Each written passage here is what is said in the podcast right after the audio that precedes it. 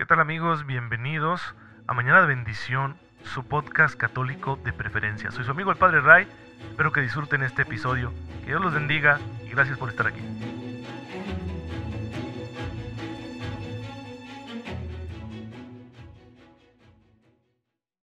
Muy buenos días queridos hermanos, bienvenidos a su podcast católico favorito Mañana de Bendición.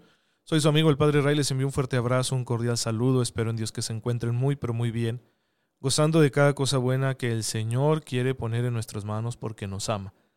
Pues estamos celebrando el día de hoy, estamos conmemorando a todos los fieles difuntos.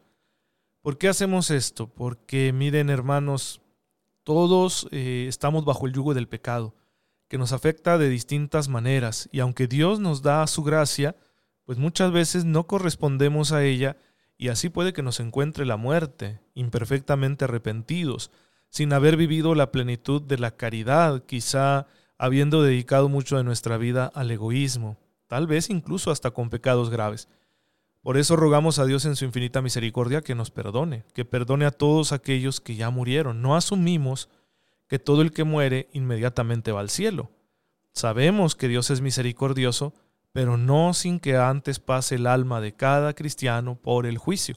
Y por eso rogamos por todos aquellos que ya fallecieron, Solo Dios conoce su fe y sus obras, pero nosotros los confiamos a su infinita misericordia. Y por eso la iglesia conmemora hoy a los fieles difuntos. Pero también esto nos ayuda a recordar cuál es el significado de la muerte a la luz del misterio de Cristo. En Cristo la muerte tiene otro sentido.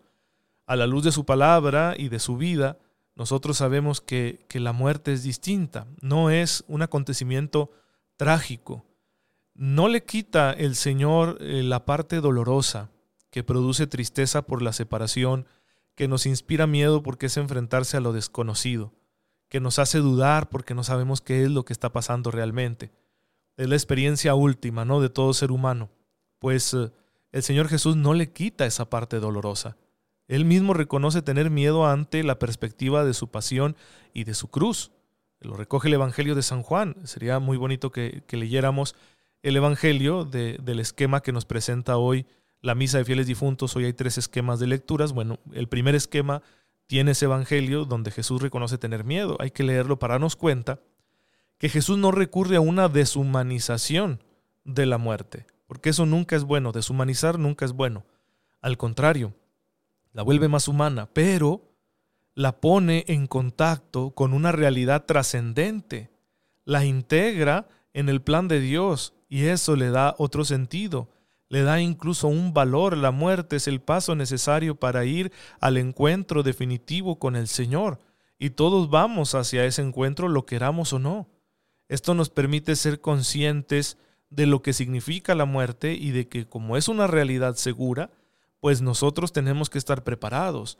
El cristiano tiene que ser muy consciente de que va a morir y entonces elegir vivir a la manera de Cristo para que su muerte no sea un día de terror, sino que sea un día de gozo, porque pasada esa prueba, por fin podremos llegar a la presencia del Dios que nos ama con amor eterno.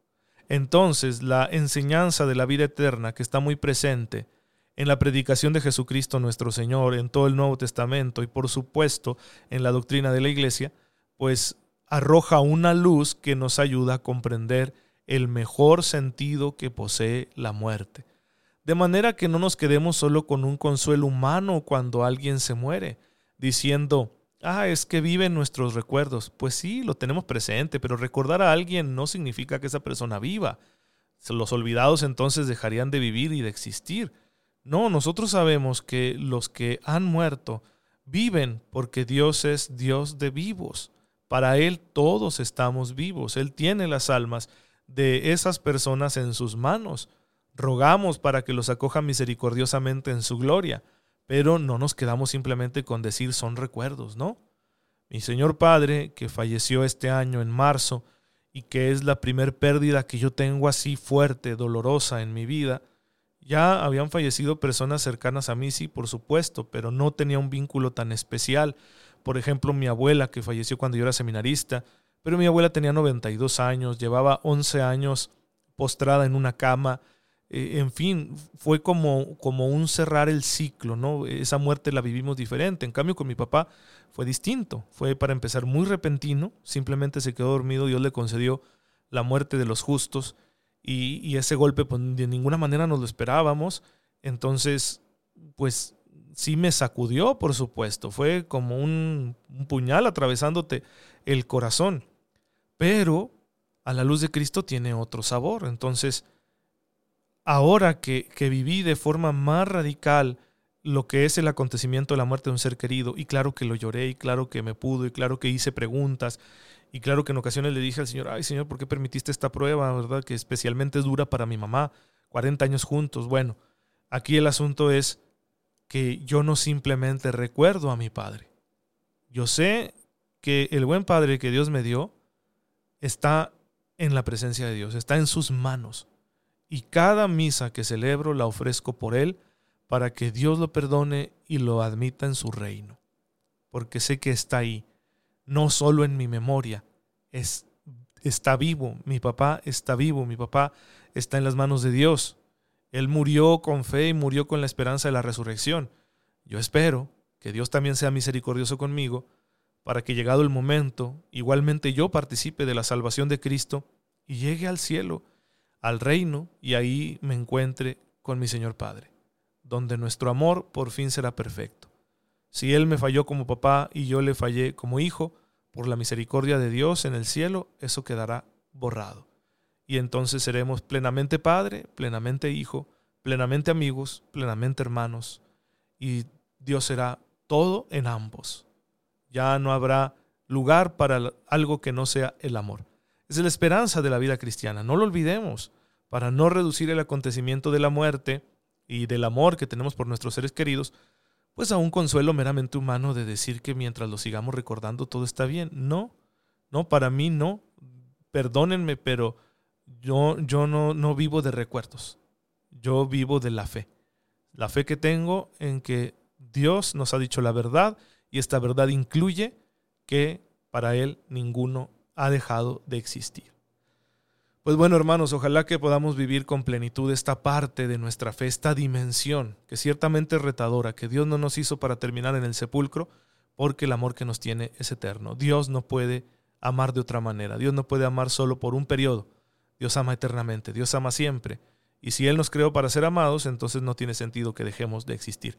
Por eso afirmamos que el alma es inmortal, pero no simplemente como una cualidad de sí misma, sino porque realmente Dios así lo pide para estarnos amando siempre.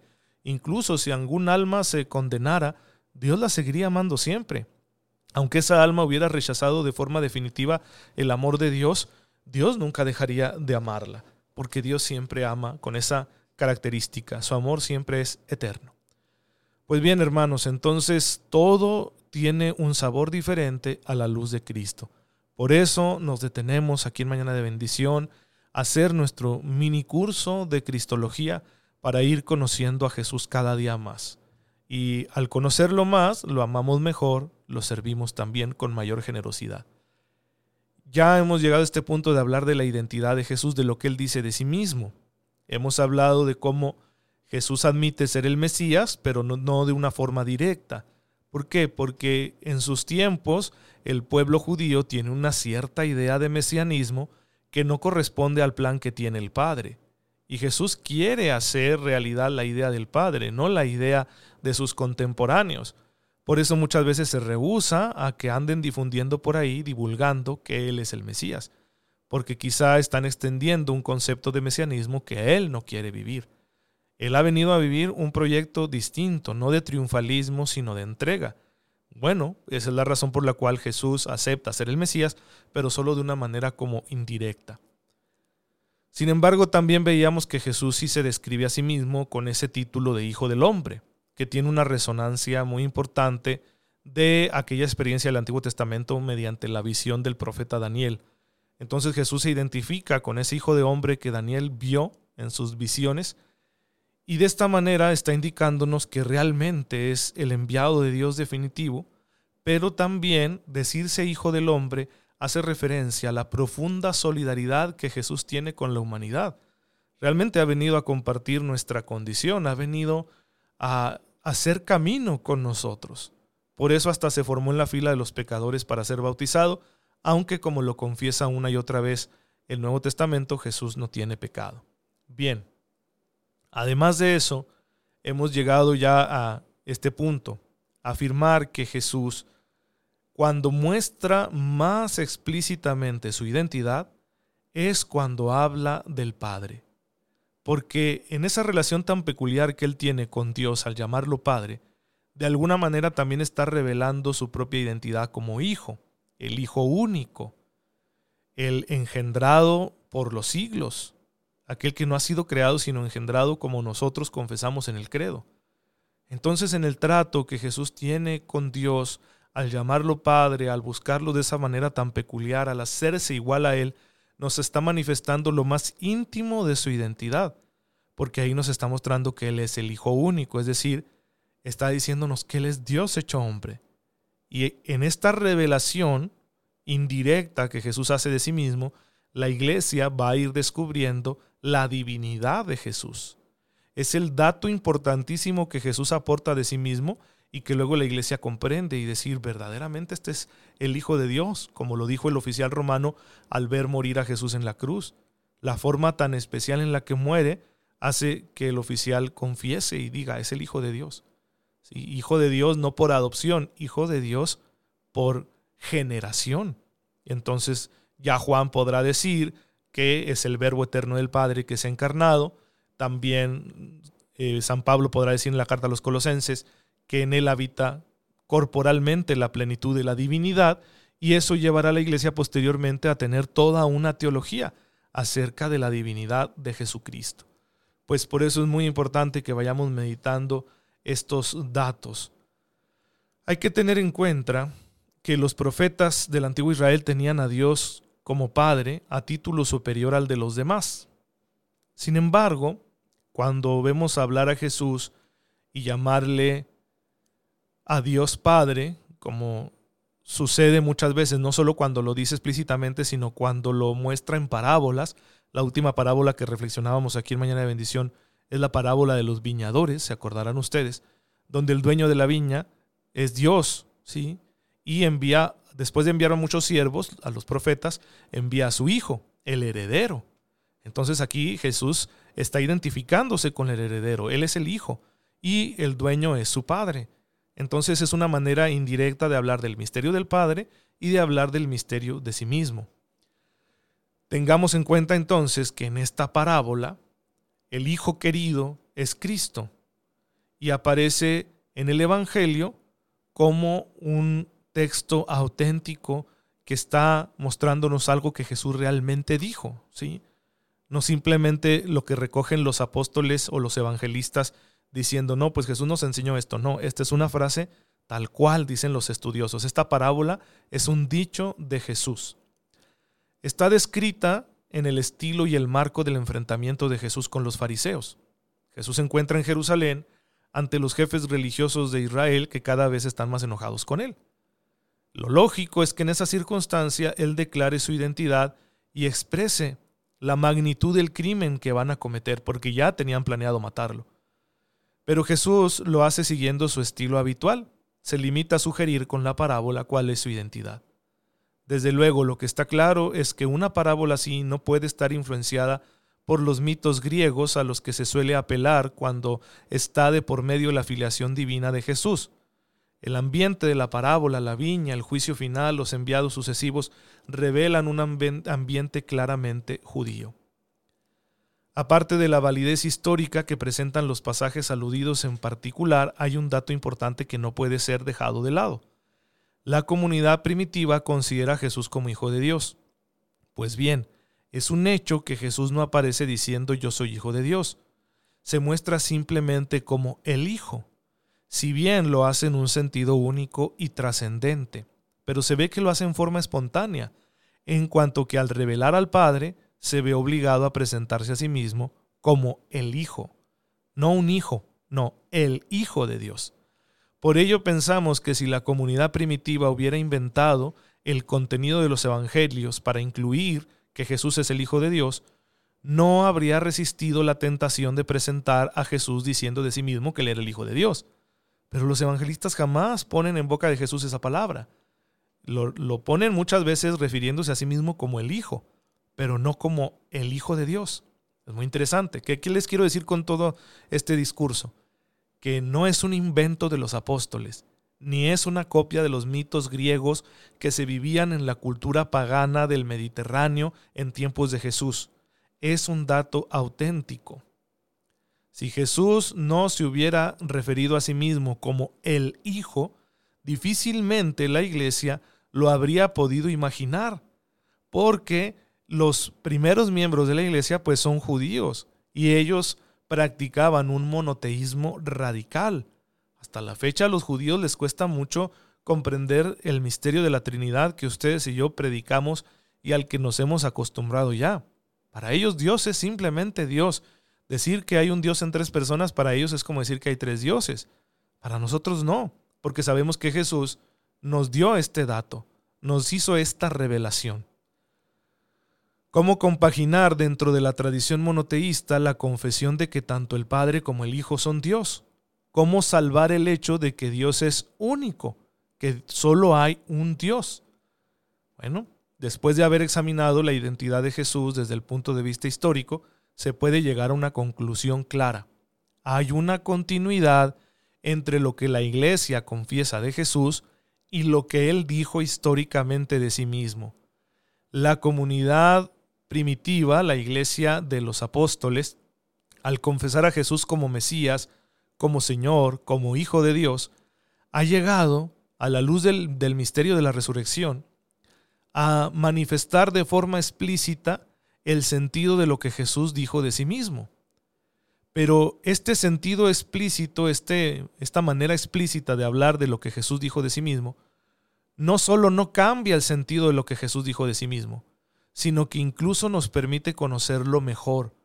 Porque cuando Jesús fue haciendo estas revelaciones de sí mismo, aún no llegaba el, el misterio de la resurrección.